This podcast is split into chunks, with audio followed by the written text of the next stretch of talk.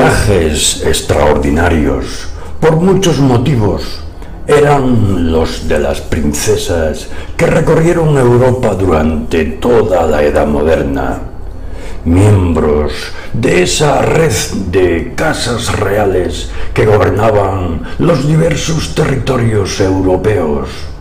Fueron las princesas. Una pieza clave hijas de reyes, debían convertirse en esposas de reyes para ser reinas y madres de reyes, contribuyendo así a la pervivencia del sistema de poder monárquico que se basaba en la familia, en la dinastía, en la continuidad.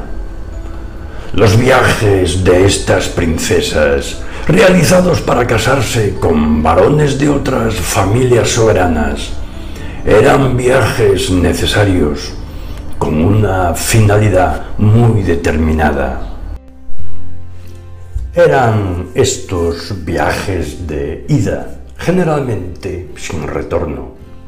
Ello implicaba algo muy especial tanto para la princesa que partía como para los familiares y personas queridas que dejaba atrás. El matrimonio de la infanta Catalina Micaela, hija menor de Felipe II, con el duque Carlos Manuel de Saboya, fue un episodio muy celebrado a finales del siglo XVI. Las implicaciones políticas diplomáticas y culturales de esta boda fueron muchas y la presencia de la infanta española en la corte de Turín tuvo una gran proyección. Una veintena de relaciones se hicieron eco del acontecimiento. Algunas describen la jornada nupcial en España al completo, con la salida de la familia real de Madrid y la llegada del duque a Barcelona en enero de 1585, el encuentro de unos y otros en Zaragoza, la ciudad elegida para la celebración de la boda y las fiestas conmemorativas realizadas en este lugar y también en Barcelona, donde a mediados de junio embarcaron los recién casados con destino a Saboya. La parte final del viaje de Catalina Micaela, ya en territorio del Ducado de Saboya, fue objeto de otras relaciones en las que destacaron las recepciones urbanas y los espectáculos festivos con que fueron agasajados desde el desembarco en Niza y hasta la llegada a Turín. La infanta nunca más volvería a ver ni a su padre ni a su hermana, las dos personas a las que más unida había estado en su juventud. Desde entonces fueron las cartas las encargadas de mantener el vínculo familiar. En otros casos, la despedida se demoraba, pues transcurría un tiempo largo entre la boda y la partida. En 1764 se celebró el matrimonio de la infanta María Luisa con el archiduque Pedro Leopoldo de Habsburgo, Lorena, hijo de María Teresa de Austria y del emperador Francisco I. La boda tuvo lugar el 16 de febrero de ese año de 1764, pero la marcha de la infanta archiduquesa se aplazó hasta junio de 1765, en que se despidió de su familia en el real sitio de Aranjuez, y dejó la corte española, camino de Cartagena, desde donde se embarcaría en dirección a su nuevo país. La gran mayoría de las infantas dejaban España para siempre, se separaban de su familia y de sus amigos y conocidos. El suyo era un adiós definitivo y ellas lo sabían muy bien. Durante años, la relación familiar se reduciría solo a cartas y noticias. En el siglo XVI volvieron varias infantas a España por iniciativa propia y porque el emperador Carlos V las reclamó para confiarles en cargos de gobierno, entre ellas dos de sus hermanas, Leonor y María, y sus dos hijas, María y Juana. Posteriormente las cosas cambiaron. En los siglos XVII y XVIII, la posibilidad de volver, sobre todo de volver para quedarse, era muy remota. Regresar de visita fue algo muy deseado que logró María Ana Victoria, reina de Portugal, ya viuda, para ver a su hermano Carlos III. El viaje de las princesas era a la vez un viaje exterior y un viaje interior, un proceso de transformación, una metamorfosis, un viaje que no solo consistía en recorrer una distancia física, sino algo mucho más complejo. Suponía cubrir importantes distancias vitales. En sus viajes, las princesas pasaban de niñas a mujeres, a esposas, a reinas. Cuando llegaban a su destino, no era solo llegar al final del trayecto, sino alcanzar la meta de su vida. En los viajes de las princesas no se trazaban siempre los recorridos más simples y directos. Los viajes eran con frecuencia más complicados. Los suyos eran itinerarios políticos y dinásticos. Las princesas se hallaban al servicio de la corona también en sus viajes, por lo que sus caminos respondían a la lógica del poder y a los intereses de la monarquía. Eran viajes que seguían itinerarios a veces complicados. No siempre se hacían por los caminos más cortos. En muchas ocasiones estaban condicionados por la política, atravesando tierras propias y tierras extranjeras, preferían siempre pasar por territorios propios o por países amigos, evitando países enemigos o poco seguros. En el caso de Isabel de Farnesio, segunda esposa de Felipe V, el camino que la llevaba de Parma a España, de su país de origen a su nuevo reino, era el camino de Isabel hacia la realeza. Sería un camino largo de tres meses, lleno de gratas novedades y también de peligros. Un camino que ella recorrería con decisión, asumiendo paso a paso todas las ventajas y todas las cargas de la realeza. Su metamorfosis, su transformación de princesa en reina, en el que ella demostraría su voluntad de protagonizar su propia vida. Los viajes de las princesas. Estaban muy organizados y con muchos medios, siempre acompañadas de una gran comitiva en la que se integraban muchos caballeros y abundante tropas de guardia. Los suyos fueron viajes largos y con frecuencia complicados, por razones muy diversas, previstas e imprevistas. Los viajes eran por tierra y por mar. La geografía y el clima eran retos permanentes para todos los viajeros, también para las princesas.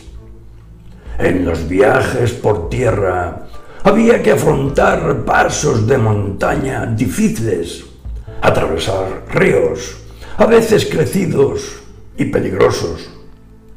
El sol, la lluvia, la nieve, la niebla, los vientos podían complicar todavía más el trayecto. Los viajes por mar, con el riesgo de tormentas y naufragios, y con mareos difíciles de evitar, eran igualmente peligrosos. Los desplazamientos no siempre se realizaban en la mejor época del año. Mucho calor y polvo en verano, frío y nieve en invierno, muchas lluvias en ciertos meses según las regiones. Surgieron problemas e imprevistos a los que hubo que hacer frente.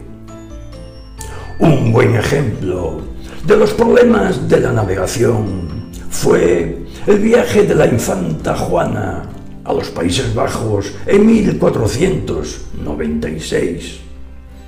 Los reyes católicos desde el año 1490 intentaron concertar el matrimonio de la infanta Juana y el príncipe Juan con Felipe y Margarita, hijos del futuro emperador Maximiliano I con la intención de aislar políticamente a Francia, aunque no tuvieron éxito hasta finales del año 1494. Los primeros acuerdos para llevar a cabo el doble matrimonio fueron firmados el 20 de enero de 1495 y las negociaciones concluyeron el 5 de noviembre del mismo año con la firma del contrato matrimonial. Poco después tuvo lugar la celebración de los esponsales por poderes. Desde el mes de noviembre se comenzaron a planificar cuidadosamente todos los detalles del viaje bajo la supervisión de la reina Isabel se dispuso que la infanta Juana marchase a Flandes acompañada por un nutrido grupo de sirvientes, además de equipada con vestidos y joyas que pretendían ser una muestra de su elevado rango y del poder de la monarquía de sus padres, los reyes católicos. Concluidos todos los preparativos, en agosto de 1496, Juana se dirigió a Laredo en compañía de su madre y sus hermanos.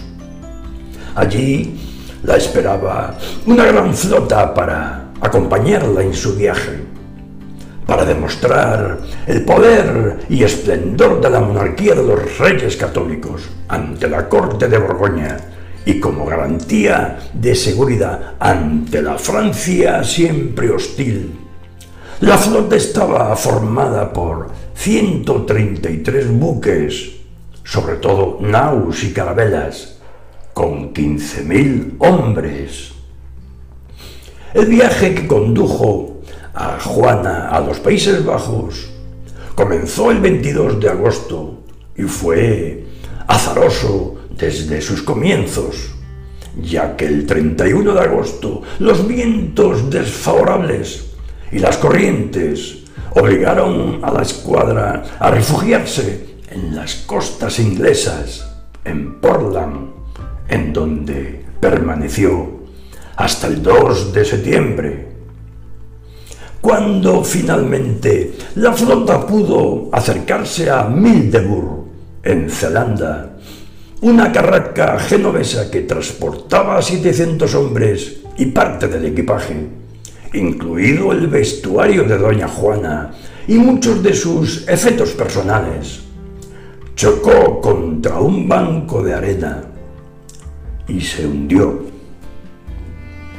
La llegada al puerto supuso un gran alivio para la archiduquesa y sus acompañantes, que muy pronto sufrieron una gran desilusión al recibir la noticia de que Felipe el Hermoso no había acudido a recibir a su futura esposa.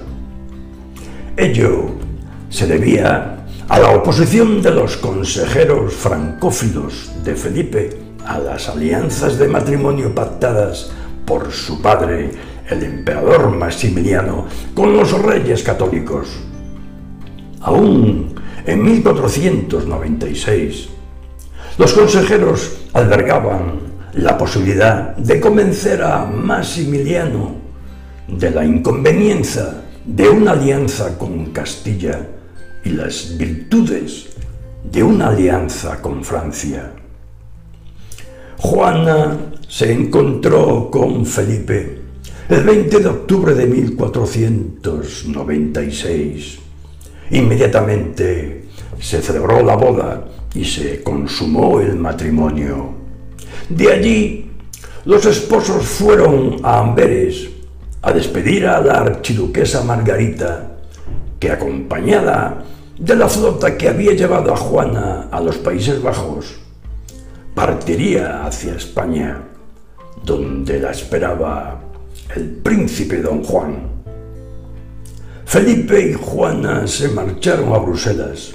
El viaje de Juana de España a Flandes había terminado y comenzaba su nueva vida como señora de los Países Bajos.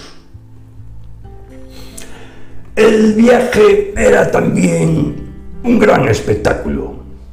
Las princesas viajaban con grandes comitivas de acompañamiento por necesidad y por prestigio. El paso de estos largos y espléndidos desfiles causaba impacto en campos y ciudades y las gentes se congregaban en los caminos para admirarlos. La comitiva de Isabel de Valois cuando viajó de París a Madrid para casarse con Felipe II fue espléndida.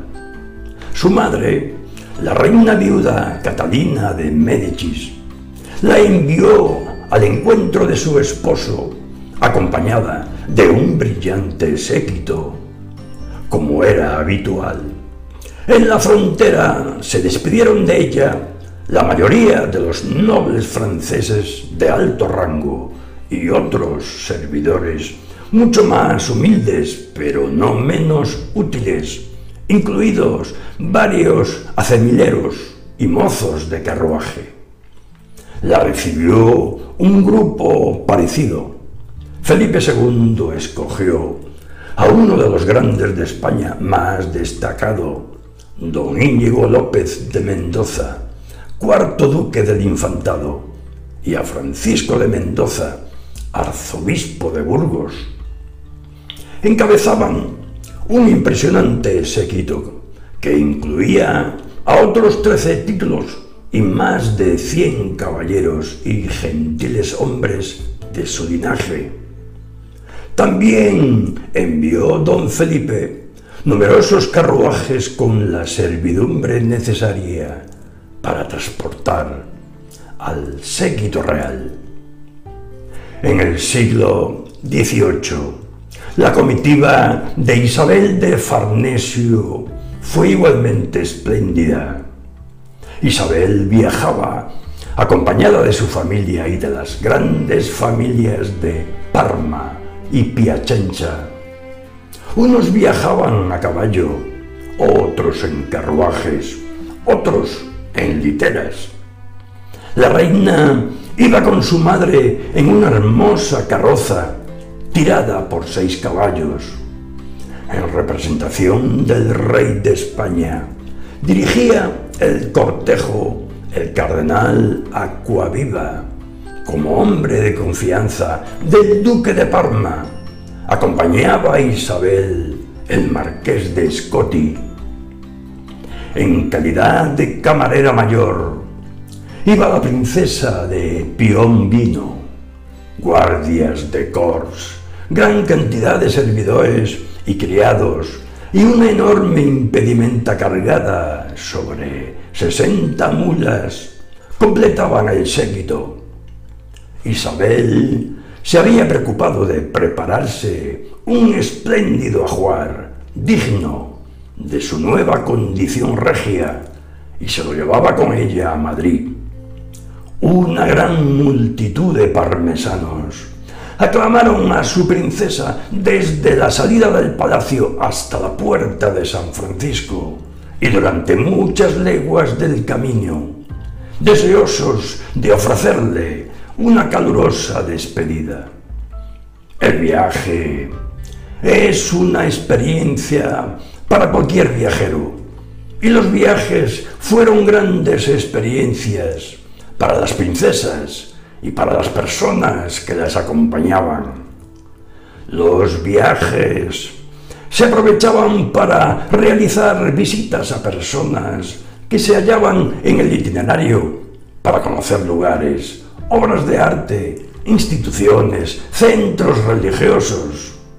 Eran ocasiones de salir del cerrado mundo de la corte y entrar en contacto con el mundo exterior. El viaje de Isabel de Farnesio en 1714 resulta muy representativo de un viaje que es más que un simple recorrido, sino que resulta bien aprovechado visitando lugares, monumentos y personas. Tras decidir viajar por tierra desde Génova a Madrid, la comitiva se instaló en San Pierre d'Arena, en el palacio de Carlo Lomelino. Isabel permaneció alojada allí durante una semana, descansando para reponerse del mareo. El día 7 de octubre asistió a un concierto ofrecido en su honor y el día 8 fue a venerar las milagrosas cenizas de San Juan Bautista, conservadas en la iglesia de San Lorenzo. La reina atravesó las calles de la ciudad de Génova hasta la iglesia, donde fue recibida por el arzobispo, las demás autoridades eclesiásticas y la nobleza. El regreso se hizo por otras calles con el fin de permitir a Isabel conocer la ciudad, siendo muy aclamada por los genoveses. Hizo muchas otras visitas en el Palacio Doria. Pudo admirar los cuadros de Van Dyck, uno de sus pintores predilectos. Los viajes eran muy largos, duraban semanas y meses. Las princesas se detenían en diversos momentos para descansar, para comer, para recibir agasajos. Un caso muy significativo es el viaje de Isabel de Farnesio de Parma a Madrid. Ya de por sí largo, se alargaba cada vez más. Desde Madrid, Felipe V enviaba correo tras correo, solicitando a su deseada esposa que apresurara su marcha, pero sus ruegos no surtieron efecto alguno. Isabel se lo tomaba con calma, marcaba su propio ritmo, solía levantarse hacia las nueve Pasaba tres horas largas rezando y arreglándose. Dos horas más las empleaba en comer y por la tarde hacía un trecho de camino, siempre corto. Solo viajaba cuatro o cinco horas diarias y aprovechaba todas las oportunidades para detenerse a descansar, a hacer visitas y a recibir toda clase de homenajes y agasajos